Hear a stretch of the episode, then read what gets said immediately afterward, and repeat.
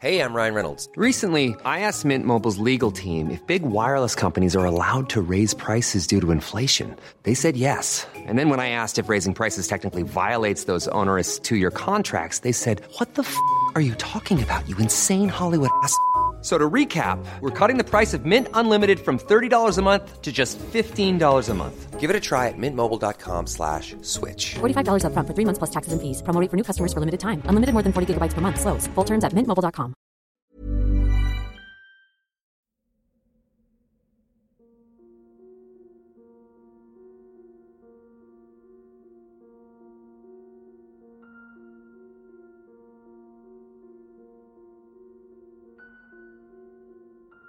En 1959, un grupo de experimentados esquiadores desaparecieron en las montañas de Rusia, dejando detrás no solo sus vidas, también muchas dudas de lo que pasó momentos antes de sus muertes.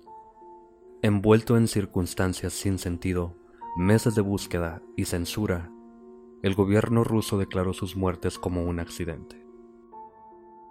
Esta es la historia del paso Diatlov.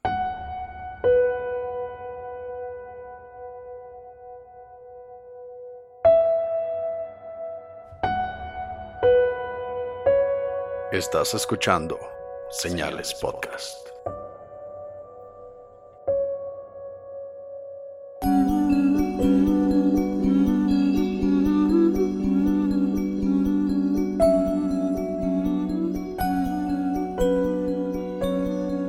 Buenas noches a todos, gracias por acompañarnos de nuevo y como ya es costumbre vamos a mandar saludos. Es mucha gente la que diario nos escribe, nos pide que los mencionemos, nos mandan sus historias. Si nos mencionan, si nos comparten en Instagram, en Facebook y no los mencionamos, de verdad una disculpa, a veces se nos pierde de tanto de tanta respuesta que estamos teniendo, Oscar, y de verdad es muy padre, pero a veces no se puede con tanto. De hecho, si en alguno de, nuestros episodios se nos pasa a mandarles saludos, no es nada personal, discúlpenos, la verdad, sí les agradecemos bastante a todos aquellos que nos empezaron a escuchar, a todos los que están en el grupo de Señalados en Facebook, a los que nos siguen en la página oficial de Señales Podcast, los que nos mandan mensajes por Instagram, etcétera. Todos ustedes que nos piden saludos, si no les mandamos en este episodio es porque literal se nos pasó, pero Recuérdenos. Sí, recuérdenos, en serio, lo que estamos haciendo o vamos a empezar a hacer es tomar screenshot de cada vez que nos tomen un, que nos manden un mensaje de pedir saludos y tengan por seguro que van a estar en el próximo. Pero tampoco se pase, ¿no? O sea, que no sean así como mil porque pues ya sería todo el episodio. Ahora empezamos con los saludos. Un saludo a Lupita Núñez, mamá de Erika, que está acompañarnos en, acompañándonos en este capítulo. En Instagram, que es donde yo respondo casi siempre, a Steven Pérez de Guatemala, Natalia Alemán, Fernanda Morales, Paola Parga, a Cari Valdés, Tania Urile, Perla Reséndez, Jesús Hernández de la Cruz, Raimundo Hernández de Puebla, que nos escucha en su negocio y nos cuenta que llegan clientes y ahí nos está escuchando con ellos. A Laura Corral, que nos mandó una historia también. Ahí ya. Todas las historias las leemos. A veces no podemos responder, pero de verdad todo leemos. A Blanca Geraldo de Nicolás Romero, del Estado de México. Tenoch Diego, o Tenoch Diego, no sé. Dayana de Colombia, un saludo hasta allá. Gerardo Guerrero, de aquí de Chihuahua. Yerlin de Costa Rica, de parte de Paula Moya, que me pidió que le mandara salud a ella, por ella nos escucha.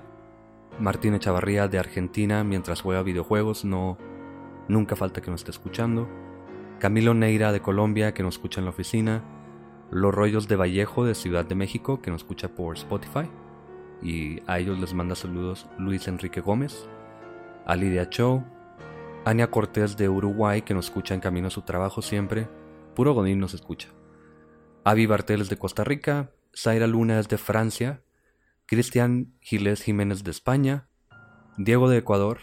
Y Anaí B desde Chile. Ya por fin llegamos a Francia y creo que este vendría ser uno de los, creo que segundo o tercero que nos mandan saludos desde España. Les agradecemos, no creíamos, no creímos que íbamos a llegar hasta allá, pero apreciamos bastante la recepción en sus países. Un saludo hasta allá. Se me pasó también, estoy viéndolo apenas, Verónica, Ana Verónica desde Israel también. Israel Mamón. Ya nos volvimos internacionales, ya oficialmente, ya no nomás el continente americano, ya cruzamos el charco. A ver si todos es una cooperachita, ¿no? Para pues, comprarnos el boleto de avión y nos lanzamos y los visitamos. Y ahí les grabamos con ustedes, ¿no? Puro pedo, pero ahí les ponemos el link de PayPal. También a, los de YouTube, que como es iRoom Leal, Pancho Cadena de San Luis Potosí, Nelly Núñez desde Cancún, Desiree Gasca de la Ciudad de México, Noé Pérez de Monterrey, Mayela Zagaón, Kevin Antonio, también a los que nos mencionaron en, el, en la página de Leyendas Legendarias, a Janet Martínez, Fabián Val, César Pérez, que te traje una sorpresa, te veo en el trabajo. Eh, de Facebook, a Gerardo Almaraz, Arthur Crash de Durango. Él me preguntó que qué necesitaba para que le mandáramos saludos. Brother, no necesitas nada, nada más pídelos. Natalia Alemán, de nuevo, como en Instagram, también nos sigue en Facebook. Anaí Fernández, César Hernández, Kirataín Marce, Fer Chavarría, también tuvo el trabajo, cabrón.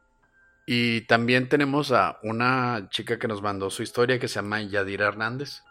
Tu historia ya la escuchamos. Eh, si no te hemos contestado es porque estábamos de gira artística. No te quedas, nos fuimos a pasear a Juárez este fin de semana, entonces por eso no estuvimos muy pendientes en las redes sociales. Continuamos con los saludos a Andrés Silva, a Pancho López y Pablo Rentón de aquí de Chihuahua, a una gran amiga que nos escucha desde Aguascalientes, aunque ella es de Delicias, Sofía Villagrán, que nos escucha mientras lava los platos y todo ese rollo. A Carla Galvez y su hermana Marta de Guadalajara. Un saludo especial a Sebastián Elri, que tiene su, su propio Instagram donde él sube todos sus dibujos. Tiene un talento bien cabrón este, este joven. Él escuchó la, el episodio de historias personales y sacó un dibujo de lo que nos contó Fer del señor Machucado. Para aquellos que que no le dieron así todo o no sintieron todo el feeling en ese episodio, vean esa imagen y escuchen el episodio de nuevo y creo que les va a poner los pelos de punta. Mención honorífica también para Badía y Lolo de Leyendas Legendarias. Ahora que fuimos a Juárez de paseo, anduvimos ahí. No fuimos a Walmart del Paso. Es decir, nos mandan muchos mensajes cuando vieron que andamos en Juárez que no fuéramos o que si nos habíamos acercado. No, no fuimos, nadie llevó visa. Gracias, unas personas bien chingonas los de Leyendas Legendarias. Badía nos recibió en su casa, eh, su, su, novia Gaby, este, también Lolo, o sea, se portaron bien chingón, nos dieron una, una bienvenida bien fregona. Descubrimos por qué les gusta tanto la carta blanca, está bien chingona con el calor de Juárez. Este, y la verdad no, no puedo encontrar palabras para decir lo chingones que fueron estos güeyes como anfitriones. Y pues esperen sorpresas bastante grandes, ¿no? Porque pues ahí nos pasamos un ratillo con ellos.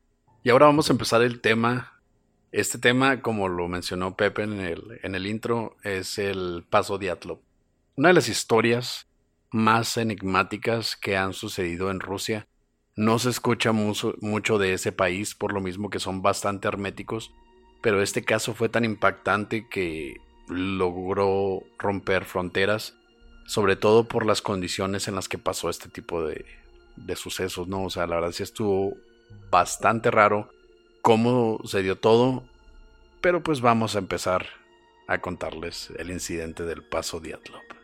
En 1959 un grupo de 10 estudiantes rusos salieron a esquiar y acampar en las montañas Ural del oeste de Rusia, liderados por Igor Diatlov, un ávido y experimentado esquiador de apenas 23 años.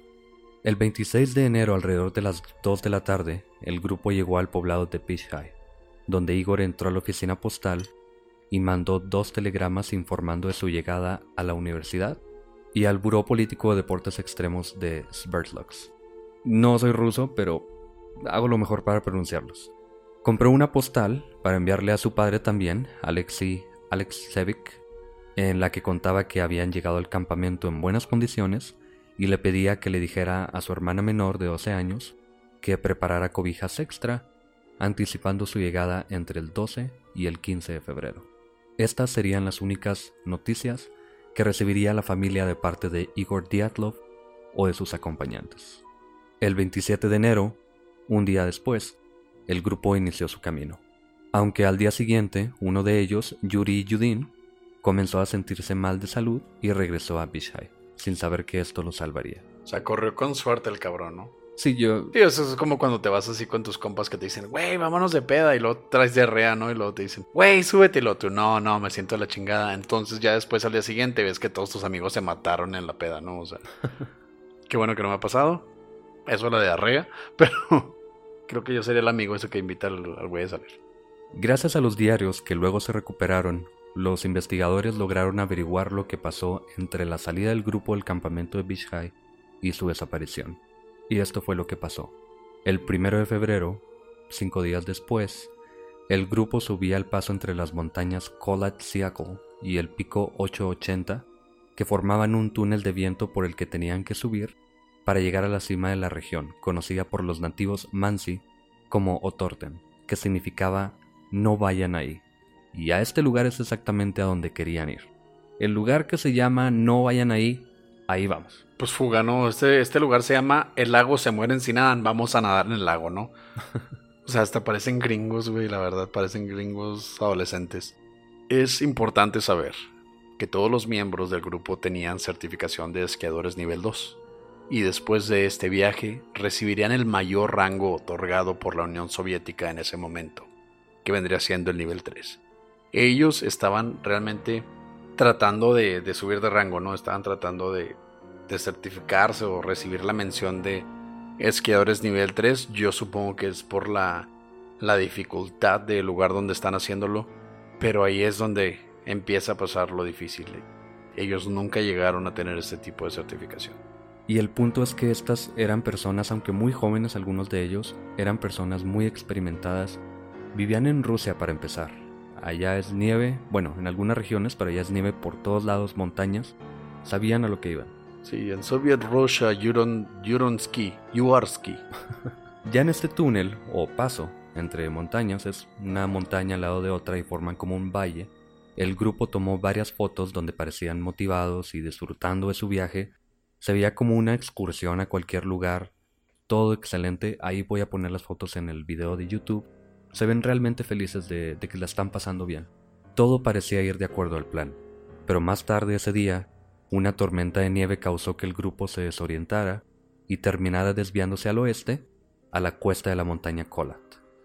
Que por cierto, el nombre de Kolat significa montaña muerta o montaña de los muertos. O sea, iban de Guatemala a Guatepeor. O sea, eh, iban al no vayan aquí, a literal ya es la montaña donde se muere la gente. Sí, es, es como, como el perrito ese que está eh, incendiada la casa y él está muy tranquilo en, This ahí is en fine. medio. Esto está bien, todo está bien. No, van de una montaña que se llama No vayan ahí y terminan en una que se llama Montaña de los Muertos.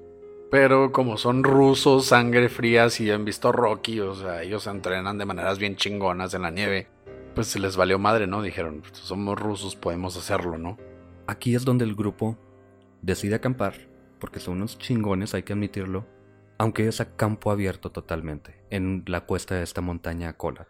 Que por cierto hay un videojuego que se llama Kolat, muy bueno, y se trata de esto precisamente. Y a muy poca distancia de donde se quedaron había una región de bosque que ofrecería más protección, solo a unos metros, colina abajo, pero por alguna razón, probablemente para no perder parte del avance que ya llevaban, mejor arman su tienda de campaña expuestos a los vientos de temperaturas de menos 25 a menos 30 grados centígrados, tenían la nieve hasta las rodillas y es aquí cuando ya no se sabe nada de ellos a partir de entonces. Bueno, supongo que lo decidieron porque, pues en Rusia eso es así como el verano, ¿no? O sea, 25, 30 grados bajo cero. Ah, vamos a, vamos a hacer un picnic en campo abierto, ¿no? Pues por eso decidieron quedarse a la intemperie, porque solo los débiles se quedan en el bosque donde están protegidos y no se mueren. Cuando llegó el 20 de febrero, aún sin noticias del grupo, Judin, que fue el que no quiso ir porque se sentía mal, alertó a las autoridades explicando que Igor Diatlov había prometido mandar un telegrama cuando regresaran al campamento base y planeaban hacerlo entre el 12 o a más tardar el 2 el 15 de febrero. El día 26 de febrero, los rescatistas del Instituto Politécnico de Ural encontraron el lugar de donde desapareció el grupo. Es en este momento que la historia se vuelve totalmente confusa. Lo primero que notaron los rescatistas fue que la tienda de campaña se encontraba cortada a la mitad desde adentro, señal de que el grupo había intentado escapar de algo o de alguien.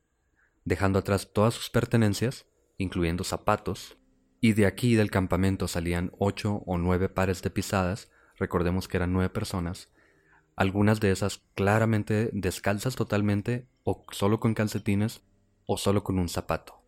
Y las pisadas iban a un bosque a cerca de un kilómetro de distancia.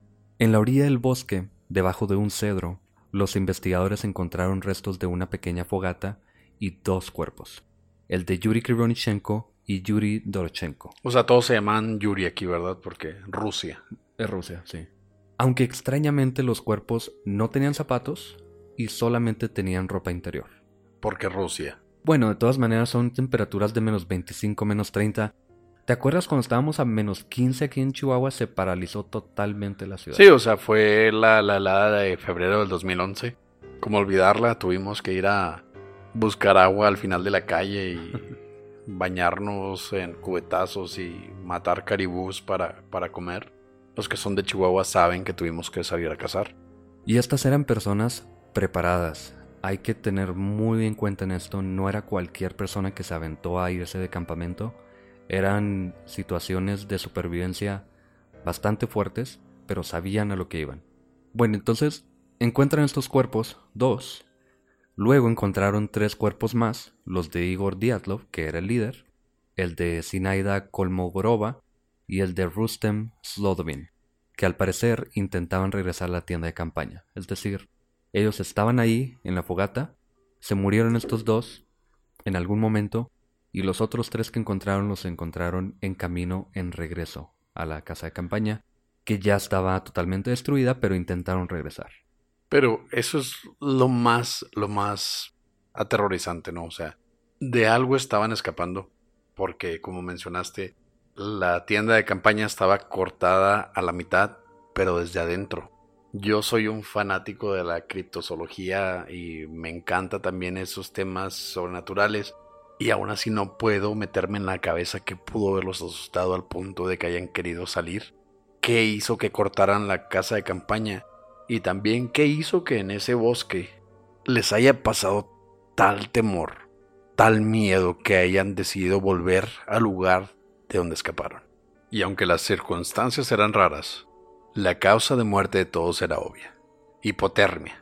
Los cuerpos no mostraban signos de heridas externas más allá de las causadas por el frío, como lo son las, las quemaduras. Y pues obviamente se ven partes moradas en el cuerpo porque tu sangre primero que nada deja tus extremidades y al final se concentra en el pues lo que viene siendo tu tórax, que es para mantener a tu corazón todavía vivo antes de fallecer de hipotermia. Hasta este momento han encontrado a cinco cuerpos. No fue hasta dos meses después cuando encontraron los cuatro cuerpos restantes y aquí es donde surgen más dudas, es cuando comienza a, a no tener sentido nada de esto. Los cuerpos estaban enterrados bajo la nieve en un barranco a 75 metros dentro del bosque, en dirección contraria a la tienda de campaña. Solo que estos cuerpos contaban diferentes historias a los primeros. Y es aquí donde se pone más interesante o más escalofriante la historia del paso Diatlov. El cuerpo de Alexander Kolevatov no tenía nada fuera de lo normal, pero tres de los esquiadores tenían lesiones fatales. Ludmila Dubinina y Semyon Solartoyov tenían fracturas de pecho que solo podían haber sido causadas por fuerzas comparables a las de un accidente automovilístico. Nikolai Tibeu tenía fracturas de cráneo.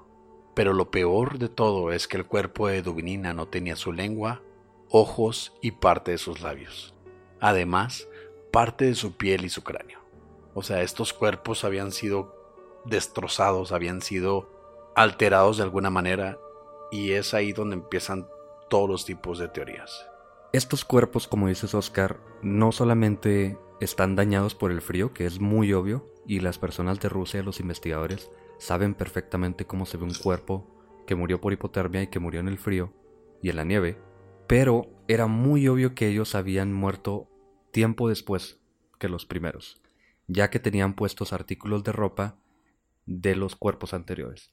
Se piensa que murieron primero, que estaban todos alrededor de la fogata, que estaba a la orilla del bosque, murieron dos de ellos por hipotermia, tres de ellos decidieron regresar, no lo lograron, Y los otros cuatro, liderados por Diatlo probablemente, intentaron buscar ayuda, intentaron salir de ahí, intentaron escapar de algo o de alguien, y es cuando caen a este barranco, pero la caída no explica por qué, tiene, por qué tienen tantas heridas en todo el cuerpo.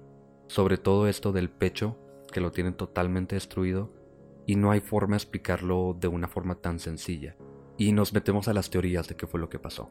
La primera es, y ya les habíamos mencionado, que hay unos nativos, una, una tribu de personas. Que fueron los que nombraron las montañas, ¿no? O sea, la, la, montaña no vayas ahí y la montaña ya mamaste, ¿no? Estos nativos se llaman Mansi y muchas personas pensaron que ellos atacaron a, a este grupo de personas, pero hay dos problemas con eso. Bueno, tres de hecho. Primero, se requiere demasiada fuerza, más de lo que una persona podría lograr infligir en un cuerpo para tener estas heridas. Segundo, no había pisadas que fueran o que vinieran de estos tres lugares donde se encuentran los cuerpos, además de los de las personas, obviamente. Y además estos Mansi no son muy agresivos. De hecho, ellos ayudan muchas veces a las personas que pasan por ahí. O sea, son los mismos que le pusieron un letrero a la montaña, ¿no? O sea, oye, güey, o sea, qué chido que eres de aquí también, o sea, no, no vayas, güey, o sea, te vas a morir. No explicaría que ellos mismos los mataran, ¿no? Por algo estos nativos no querían ir a estas montañas y les pusieron estos nombres. La otra causa probable de las teorías fue una avalancha, un ruido que los pudo haber hecho correr y también explicaría la fuerza con la que se les rompió el tórax o el pecho porque si te cae una tonelada de nieve encima, pues obviamente te rompe todos los huesos. Pero estos eran esquiadores experimentados, no era la primera vez que salían, no era la primera vez que iban a montañas peligrosas. Y aparte, si ellos sabían que iba a haber, o veían algún tipo de avalancha, iban a saber cómo actuar y no se habrían quedado ahí. Y aparte, no hay registro alguno de alguna avalancha en el área. No hay registro de avalancha antes o después. Desde, desde que pasó esto no ha habido ninguna avalancha todavía. Otra explicación es que simplemente se cayeron. Estos cuatro cuerpos que se encuentran en un barranco tienen todas estas lesiones, pero eso no explica por qué salieron huyendo del lugar. ¿Qué hizo a unos esquiadores experimentados salir corriendo al punto de que no vieron un acantilado de 75 metros?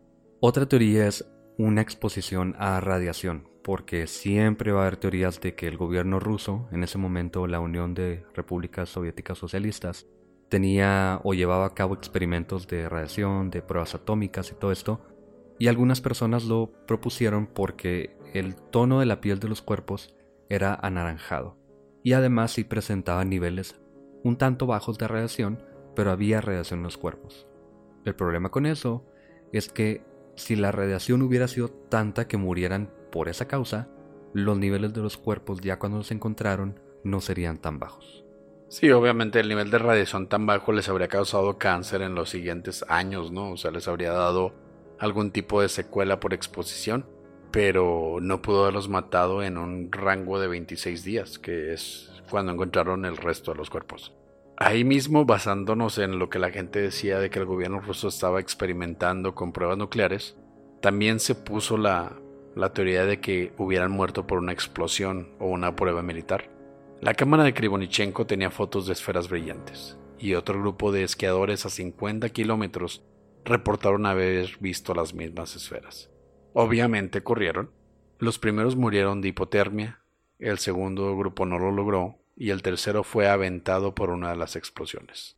Lev Ivanov, detective a cargo de la investigación, declaró en 1990 que él creía que estas esferas tenían que ver con la muerte del grupo, aunque no sabían exactamente qué habrían sido, o sea, ellos nada más vieron unas esferas de luz en el cielo, pero realmente nunca pudieron comprobar qué fue.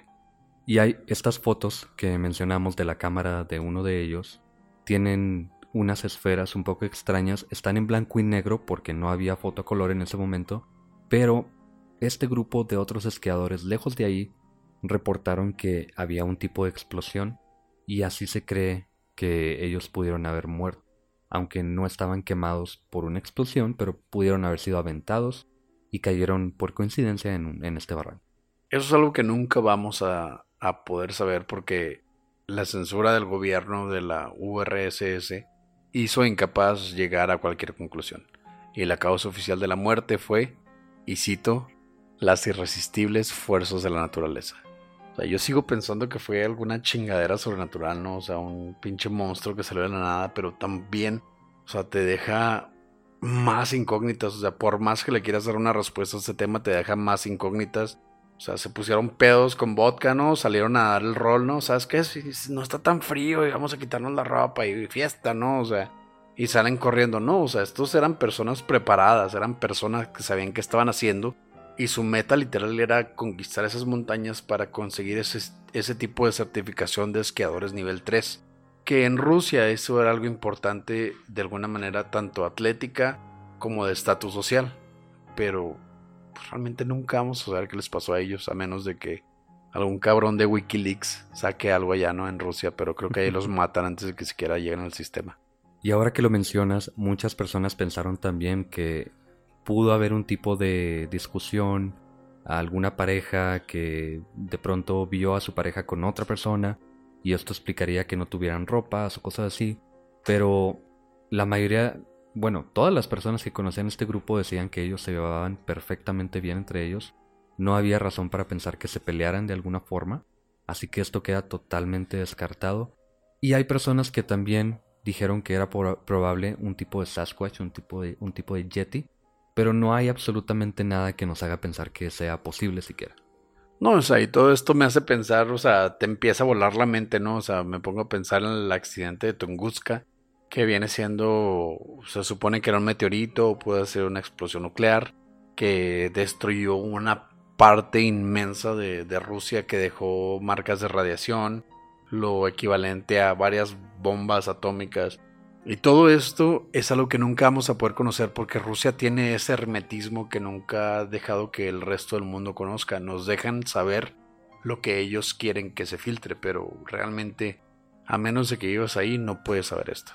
Bueno, Pepi, te pregunto yo aquí en este caso, ¿qué es lo que tú piensas que les pudo haber pasado a estas personas? El paso Diatlov es, es literal así como que el santo grial de la criptozoología de la ufología en esa área de Rusia, porque había obviamente orbes flotantes. Eso hasta nos hace pensar que fue intervención extraterrestre. Hubo también gente que pensó, como tú mencionaste, alguna, alguna criatura que los haya atacado, pero eso no explicaría por qué querrían volver al lugar donde los atacó la criatura. Esto nos deja con más dudas que respuestas.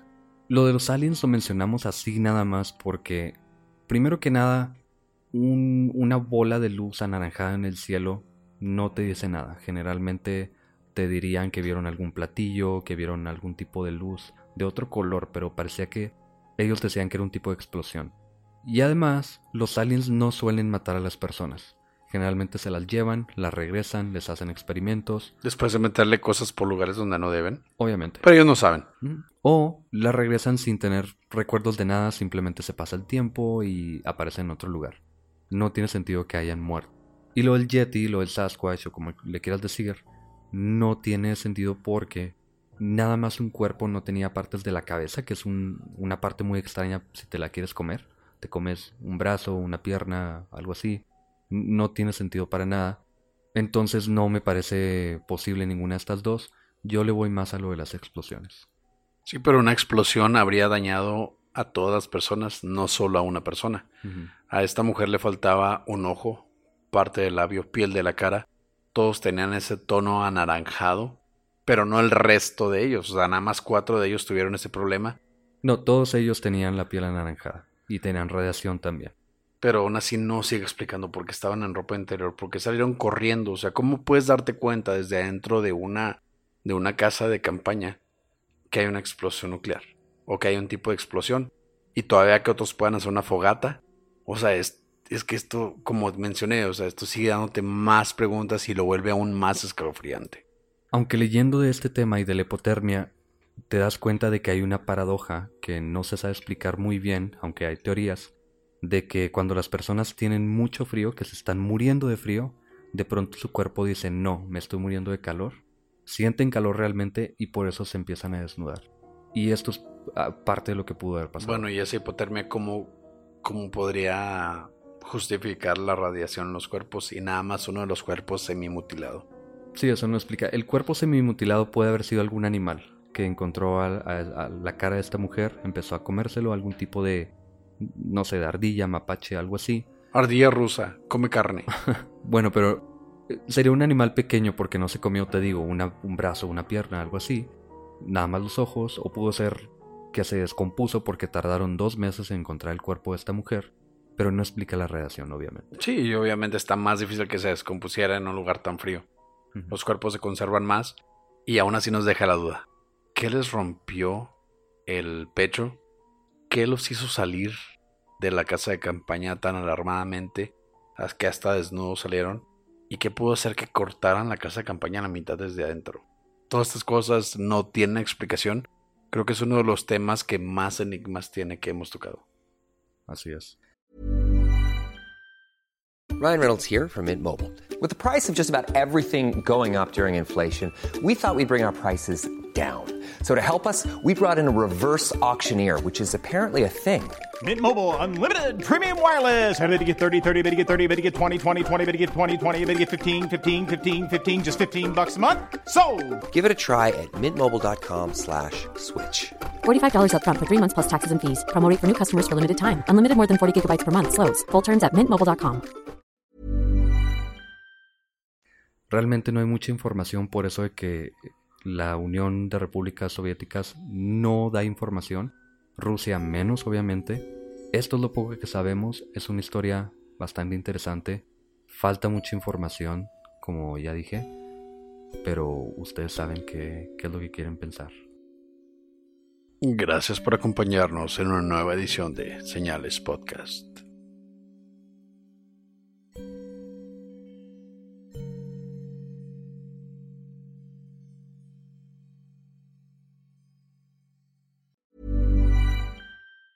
If you thought the only way to get a more defined jawline with natural looking results was through surgery, think again. Juvederm Volux XC is a non surgical injectable gel filler that improves moderate to severe loss of jawline definition and can help you achieve natural looking results with little downtime. Even better, this improved definition lasts up to one year with optimal treatment. No maintenance required. Improve jawline definition for a smooth, sculpted look with Juvederm Volux XC. For important safety information and to find a licensed specialist, visit juvederm.com. That's J U V E D E R M.com. Not for people with severe allergic reactions, allergies to lidocaine, or the proteins used in Juvederm. Common side effects include injection site redness, swelling, pain, tenderness, firmness, lumps, bumps, bruising, discoloration, or itching. There's a risk of unintentional injection into a blood vessel, which can cause vision abnormalities, blindness, stroke, temporary scabs, or scarring. Talk to a licensed specialist to find out if it's right for you.